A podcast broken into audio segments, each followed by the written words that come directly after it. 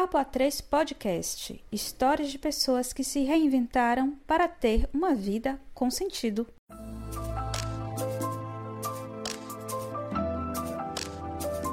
Olá, bem-vindos e bem-vindas ao Papo A3. Eu sou Tatiane Carvalho. Você já ressignificou alguma experiência em sua vida? Hoje vamos falar sobre esse novo sentido ou novo significado que podemos dar a um acontecimento ou situação a partir da mudança de nossa perspectiva sobre aquela questão. Para falar sobre esse processo de ressignificância, eu convidei o psicoterapeuta infanto-juvenil e de adultos, Yarodi Bezerra. Bem-vindo, Yarodi, ao Papo A3 Podcast. Olá, é um prazer estar com vocês nesse momento para falar de um tema tão importante quanto esse. E Arodi, quando nos dar conta de que é preciso ressignificar uma experiência de nosso passado ou mudar o nosso ponto de vista? Quando a gente começa a perceber que essas experiências do passado têm nos inundado é, o nosso psiquismo e isso tem nos atrapalhado o nosso nossa vida diária. Então é importante que a gente compreenda que a ressignificação vai nos levar, vai nos ampliar um horizonte para que a gente possa dar seguimento na nossa jornada. Entendo, mas para muitas pessoas me parece que é difícil mexer no baú de memórias. Ah, é uma tendência que a gente tem, às vezes, de evitar retomar assuntos difíceis do passado. Como mexer nesse baú, Yarudi? Eu aconselho que sozinho não tem condições de se mexer nesse baú de passados. É importante que tenha um acompanhamento terapêutico para que é, as feridas, quando forem abertas, elas sejam sanadas no mesmo momento, por meio da conversação, por meio da elaboração. Aí se dá o processo de ressignificação das lembranças que o passado sempre nos evoca. Nem todo mundo está preparado, né? Para mexer nesse baú, como você bem, bem sabe e explicou. Mesmo sendo um processo é, de dor e, de certa forma, um processo que nos alivia, né? É, pode trazer mais cores para a vida, pode nos dar uma leveza. O que é importante, ou seja, que tipo de iniciativa é preciso que a gente faça para realmente querer mexer nesse baú? Que tipo de motivação nós podemos ter para iniciar esse processo né, de transformação? A grande motivação inicial é liberar da dor, do sofrimento que ela causa. O segundo que eu posso é, contabilizar, a busca pela liberdade. E o terceiro é o crescimento pessoal que isso proporcionará quando a gente se livra de pesos mortos causados por lembranças do passado. Perfeito. São questões importantíssimas, né? Todas, todas as três que você pontua são bem interessantes. Agora eu pergunto: existem dificuldades e cada indivíduo tem a sua o seu nível de dificuldade de lidar com esse passado. Às vezes é um passado muito doloroso de fato. Uh, por que, que a gente tende a armazenar esses momentos quando a gente não passa por experiências felizes e, de certa forma, traumatizantes? Por que, que a gente tende a guardar isso numa caixinha? E aprisionar também, né? É uma pergunta interessante, porque eu, te, eu sempre observei isso nos pacientes, sempre os questionei. Sempre fiz testagens com eles do tipo: me dá cinco momentos felizes da sua vida. Eles levavam um tempo muito grande para poder responder. Quando eu perguntava cinco momentos mais tristes da sua vida, eles respondiam num tempo muito curto. Então eu levo a crer que nós conseguimos armazenar os momentos tristes porque elas ficam retidas e não são elaboradas enquanto os momentos felizes eles são rapidamente passados para o nosso estado de consciência e experimentamos fluidamente como se fosse tomar um sorvete. O sorvete termina rapidamente. O gosto do sorvete ele passa mais rápido, enquanto um amargor na boca ele perdura por mais tempo. Então ele tem muito a ver com o nosso trato de significar aquele momento. De fato, né? Tem situações que a gente parece não, não querer mais olhar, de certa forma, seguir a vida sem que essas situações venham à tona, né? Como se a gente quisesse colocar a poeira embaixo do tapete, mas não acontece dessa forma, né? Porque elas acabam ressurgindo. O que pode fazer com que essas experiências dolorosas, traumatizantes ressurjam? Podem vir por meio de gatilhos emocionais, podem vir como fantasmas que ali habitam e eles não são expurgados por meio de terapia, processos terapêuticos, qualquer coisa que valha. Pode ser também porque já encrespou um adoecimento psíquico. Aquilo ali vira um, um looping eterno. Então, eles são evocados rapidamente por meio dos gatilhos. Existe também situações em que as pessoas tentam negar que essas feridas existem. No caso clínico, né, de, de pacientes que você já atende, o que é mais comum acontecer? As pessoas se dão conta de que realmente é preciso olhar para essas feridas ou as pessoas não entendem que essas feridas existem e precisam ser curadas? Elas levam a, a uma demora de compreender a importância de tocar nessas feridas, mas costumeiramente, quando elas entram no processo, elas começam a interagir com essas feridas porque elas começam a perceber a importância de se livrar delas. É uma tomada de consciência, a tomada de consciência de que eu preciso seguir a minha vida. E com essas feridas eu não consigo mais. É um processo também de autoconhecimento? Sim. Todo processo de ressignificação ele passa a ser um processo de autoconhecimento, porque eu começo a compreender cada cantinho do meu coração, cada modo operando do meu comportamento, cada forma de pensamento, como minha alma se conecta com o outro, o que eu gosto em mim passa a ser não predominante, mas passa a ser perceptível nas relações sociais.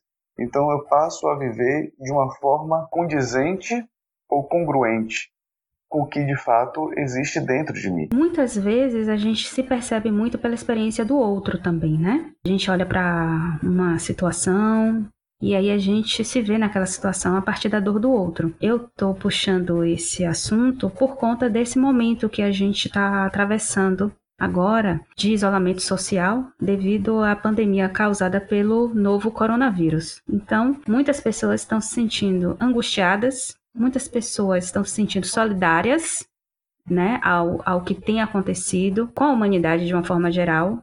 E questões mais humanitárias têm surgido, né, principalmente aos menos favorecidos. Por que está sendo necessária uma pandemia para nos mostrar que somos capazes de olhar para o outro de uma forma mais amorosa? De fato, o isolamento ele trouxe um fenômeno interno em cada um de nós que muito não é trabalhado no dia a dia, que é a atitude de compreensão empática. A empatia ela é a ferramenta costumeira da gente se colocar no lugar do outro e experimentar psicologicamente, emocionalmente e até mesmo cognitivamente o que o outro está passando. Então, a partir do momento que nós estamos sensibilizados pela, pelas nossas dificuldades é, decorrentes do isolamento, automaticamente nos sensibilizou a atitude de empatia para com essas pessoas menos favorecidas. Então, a necessidade da gente também de suprir essas dores empáticas através de atitudes mais altruístas. Nós estamos ressignificando muitas de nossas experiências a partir desse momento, né? Que é um momento difícil que nos faz pensar também, não só na gente, mas no outro. É algo que me leva a uma próxima pergunta. Como seres humanos seremos pessoas melhores no pós-pandemia, Yarudi? Olha, eu sou um humanista que tem a esperança que os seres humanos alcancem essa potencialidade, essa evolução, de sermos melhores. Não acredito, porém, que essa pandemia tenha força suficiente para mudar o quadro de egoísmo, de insensibilidade, de maldade presente nas ações humanas. Não é o fator externo, pois vivemos, já vivemos muitas catástrofes, é, guerras, e que foram oportunidades para que houvesse essa mudança, e não mudamos. Acredito piamente que a mudança precisa ser de dentro para fora, porque a humanidade ela continua num processo de involução na questão de melhoramento, principalmente das relações consigo mesmo e com o mundo. Nossa, chega é importante dar uma pausa aqui diante de, de tanta coisa significativa que você coloca. Você falou coisas é, profundas. Fazer só um comentário, se você quiser usar isso, você pode usar. Claro. É comum você pegar profissionais e romantizarem, romantizarem uma situação. Não, vamos sair sim, pessoas melhores. Não, gente, não vamos. Desde que o mundo é mundo, a humanidade sempre tem um jeitinho de levar o planeta para o caos. É da nossa natureza. Só que eu não vou falar isso. Mas você Entende? já está falando. É, né? Você já está falando.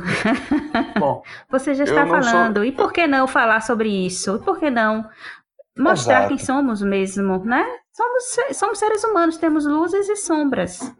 E é isso Exatamente. mesmo. E é isso mesmo. A gente está vendo aí tantas situações é, terríveis diante dessa pandemia. A corrupção continua em alta. Sim, mesmo diante de questões então, mesmo diante da situação do direito fundamental, que é o direito à vida, né? Eu sou um humanista, essencialista, existencialista. Então eu bebo da fonte da essência e do amargor da existência. A existência humana é amargurada. A gente volta para o início dessa conversa, né? Como vamos nos tornar pessoas melhores? Que tipo de ação podemos fazer? Porque existem ações do governo responsabilidade de governos e a nossa responsabilidade enquanto seres humanos. Então, do ponto de vista do eu, o que cada um de nós pode fazer em relação a isso tudo que tem acontecido, não só em relação a esse momento pandêmico, né? Mas em relação mesmo ao nosso dia a dia. Eu concordo com você de que não vamos mudar é, da noite para o dia em função de uma pandemia, mas como começar essa mudança, essa reforma íntima, Yarudi? A reforma íntima ela precisa ver as nossas próprias mazelas, as nossas dificuldades em relação, principalmente com as questões que você está falando, com o outro. Eu preciso estar mais sensível ao outro. Nossas relações elas passaram a ser mais cauterizadas. As relações humanas passaram a ser mais fluidas, como, como diz é, Zygmunt Baum. Somos mais líquidos. Então, o que hoje tem interesse para mim, amanhã já não tenho mais tanto interesse. Então, a vida do outro, a vida do pobre, a vida daqueles menos favorecidos, não tem tanta importância para mim. Só que eu preciso colocar, me colocar dentro de uma cúpula para perceber que eles estão dentro dessa mesma cúpula e que eu sou corresponsável por meus irmãos menos favorecidos. É o start, é o start da empatia, é o start de se colocar no lugar do outro, como conversamos anteriormente. Eu preciso estar mais sensível a esses, essas pessoas. E isso aí vai gerando políticas públicas, trabalhos sociais, para quem sabe mais à frente as próximas gerações elas estejam com um terreno florido de relações mais frutíferas, relações mais calorosas, que a gente consiga vencer a nossa própria cauterização. Não sei se eu respondi. Respondeu brilhantemente. O que é do outro é nosso também. É isso que a, a pandemia tem nos mostrado, né? O problema não é só do outro, é um problema nosso também. Para que a gente esteja bem, com saúde, a gente precisa que o outro colabore, né? Não só por ele, mas por nós. Então, é a, é a aldeia global, de fato, se materializando de uma forma muito clara para quem não, não estava atento a isso. Vou aproveitar essa deixa para comentar, na verdade, o caso da jornalista Carla Aragão. Veja bem o que aconteceu com ela. No início deste ano, em janeiro, Carla viajou para Barcelona, na Espanha, por conta de um doutorado sanduíche. Ela estava com seu companheiro e com a sua filha Lulu, quando foram surpreendidos, assim como nós, pela pandemia causada pela Covid-19. Só que eles estavam em terra estrangeira. Vamos ver o que aconteceu. Abre aspas. Carl Jung, pai da psicologia analítica, disse que ninguém se torna iluminado por imaginar figuras de luz, mas sim por tornar consciente a escuridão. Ele dizia ainda que o despertar da consciência não acontece sem dor. E tenho entendido que a experiência do isolamento social trouxe para mim, de uma só vez, uma imagem, talvez de um mosaico, das sombras que guardo dentro de mim, e elas são refletidas diariamente no espelho. Uma espécie de espelho do cotidiano. E eu sou obrigada a olhar para isso todos os dias, de lidar com a frustração, com o desprendimento, com as culpas que às vezes permeiam a maternagem de uma criança pequena, com os desafios profissionais, com a quarentena, com esse processo de home office, que é muito mais office do que home, com os desafios acadêmicos de continuar produzindo sob alta pressão. Aliada a tudo isso, me sinto profundamente diante da lei da impermanência, Olhamos todos os dias a morte, assistimos todos os dias a morte. E cada dia mais ela vai chegando mais próximo da gente, com a doença que vai chegando aos que estão próximos de nós. Eu entendo que esse processo tem sido um convite, e talvez um convite seja um eufemismo, um chamamento a esse estado permanente de presença. O início do isolamento social para mim começou ainda em Barcelona, onde eu estava por conta de um doutorado sanduíche interrompido para que eu pudesse retornar ao Brasil e trabalhar em mim uma grande frustração em ter deixado para trás este sonho. A sensação de ter saído de lá era de ter fugido de um grande tsunami, típico desses filmes de aventura. E ao chegar ao Brasil, o cenário me parecia ainda mais assustador. Passei a viver aqui o que eu já tinha vivenciado lá. Passei a estar 24 horas com minha filha e com meu companheiro, e essa não é uma tarefa fácil para nenhum dos três. Sinto que exercitamos diariamente o amor que temos uns pelos outros, porque se não fosse essa amálgama, não nos suportaríamos. Além disso, tenho aprendido a viver, cada vez mais, o presente, porque no final das contas parece que não existe o futuro. Na verdade, a sensação que tenho é que passado, presente e futuro coexistem e que o dia já não tem apenas 24 horas. Fecha aspas. É uma experiência bem densa, né? Ela se viu numa mudança de planos de uma forma muito repentina, porque quando se conquista, né, o direito de ir para uma experiência fora, para praticar um doutorado sanduíche, você tem que se organizar para deixar a sua vida, né, de uma forma segura, né, quando você voltar a encontrá-la.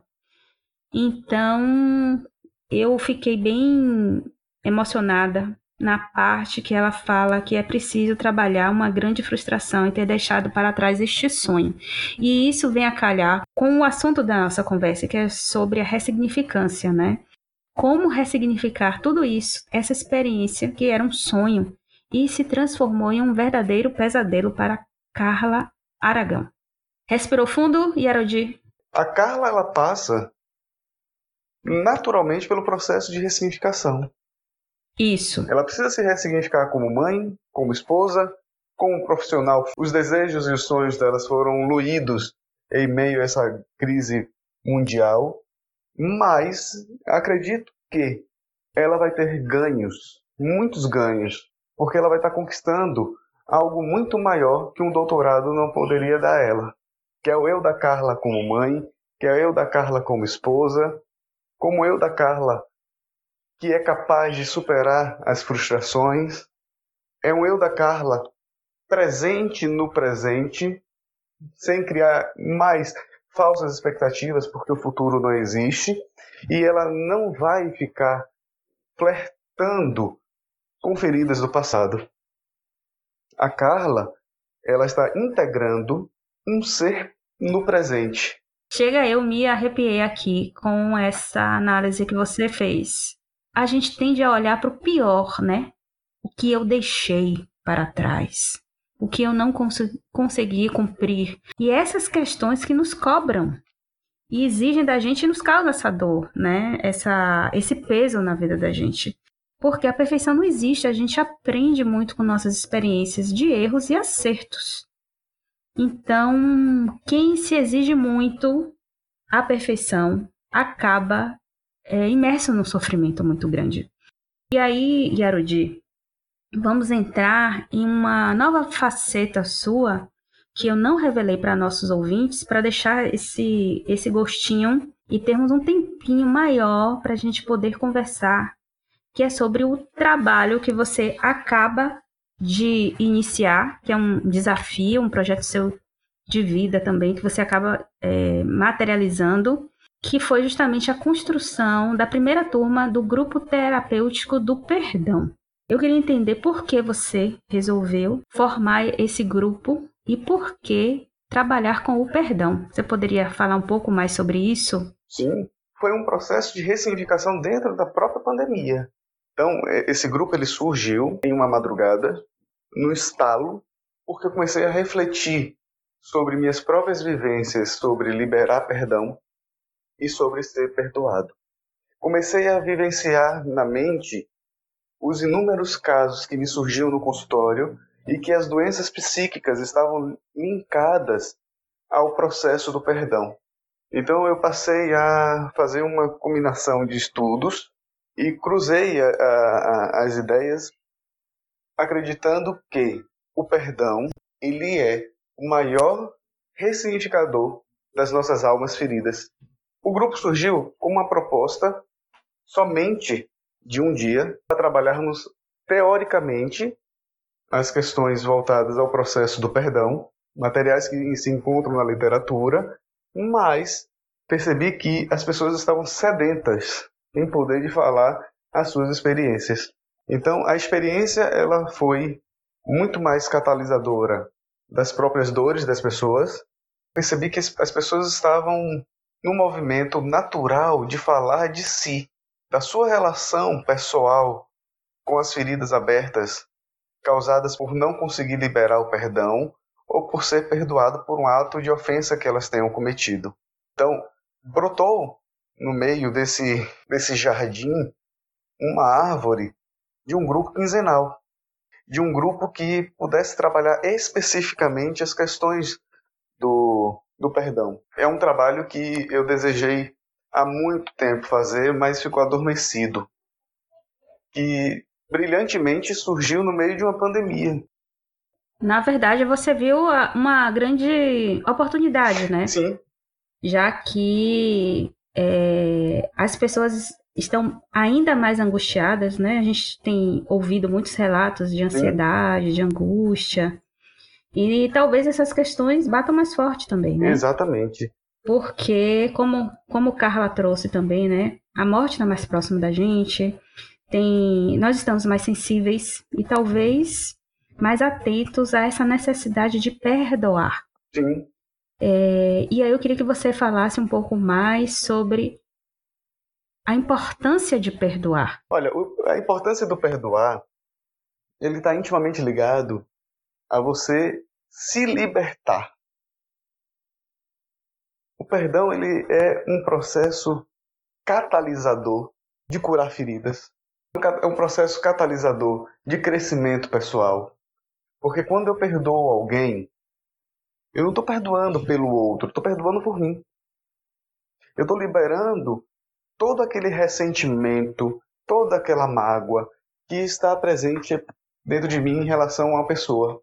O perdão, ele é fundamental para que a gente comece a curar as nossas feridas. Feridas essas causadas por ressentimentos de ofensas a outra, que a outra pessoa cometeu em relação a gente. Mesmo que essas pessoas não estejam nem mais presentes nas nossas vidas, o, o ranço do ressentimento e da mágoa continua fluindo dentro de nós. Então isso aí gera adoecimentos como ansiedade, depressão, irritabilidade, humor irritadiço, tudo isso por causa dessa água parada que é a mágoa. Quando eu libero o perdão, eu começo a abrir a janela e deixo o sol entrar e começo a iluminar a minha vida. E eu começo a dar passos a, que eu não conseguia dar mais. Eu começo a construir novos laços, novas relações. Eu começo a desengatilhar os gatilhos emocionais que essa mágoa e esse ressentimento me causava. Então, o perdão ele é a chave para a minha liberdade. Tanto eu liberar perdão quanto eu pedir perdão. Eles são facetas da mesma moeda que se encontra o amor. O, o perdão ele é um ato de amor consigo mesmo e com o outro. O que a gente acaba é, entendendo de forma equivocada é que o perdão é só para o outro, né? Não é para nós mesmos. O perdão ele é um, ele é um processo que diz mais respeito a nós do que ao outro. Porque a partir do momento que eu estou me curando, eu consigo restabelecer o um mínimo de relação com o outro que me ofendeu. O outro ele vai se beneficiar.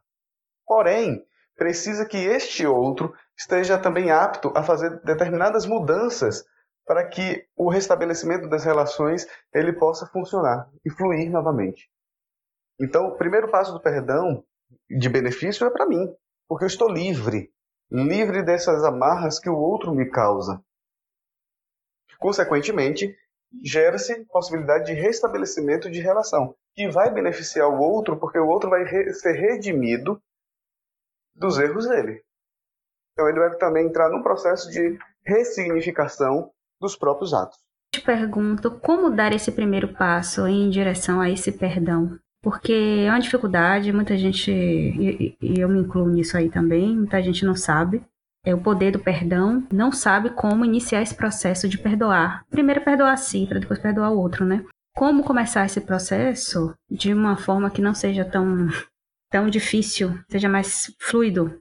Para aqueles casos, viu, Tatiane, que seja mais duro, mais difícil de se, de se compreender, porque o ato foi muito agressivo, ou porque eu não tenho realmente habilidade para perdoar, porque o perdão ele é um ato decisional, é, de, é por decisão, é um comportamento.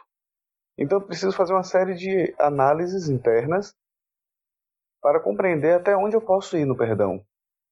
Se eu perceber que eu não consigo fazer isso sozinho, é importante procurar ajuda terapêutica. Falando nisso, como nossos ouvintes podem entrar em contato com você? Quais são os seus principais canais de comunicação?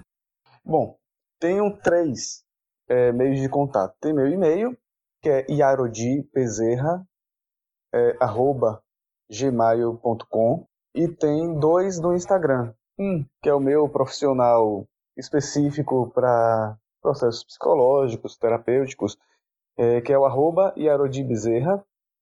E tem um outro recém-criado que é especificamente para o grupo para questões relacionadas ao perdão, que é o arroba me perdoe, underline, te perdoo.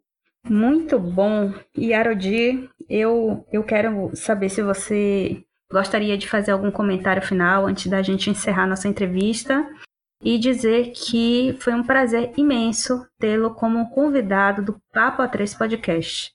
Tenho certeza que temos insumos suficientes para que a gente possa pensar na nossa vida, na nossa experiência, nossa relação com o outro e assim nos tratar de uma forma mais acolhedora, porque somos seres humanos passíveis tanto aos erros quanto aos acertos. Então, muito obrigada e espero tê-lo em breve novamente para bater um papo.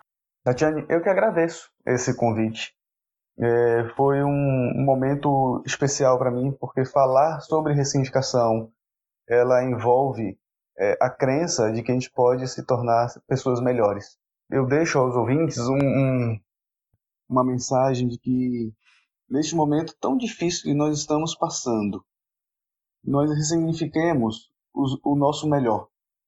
Que a gente ame mais, que a gente perdoe mais, que a gente busque o perdão do outro, que a gente possa respeitar o outro, respeitar as opiniões dos outros, que a gente possa ressignificar a paz interna.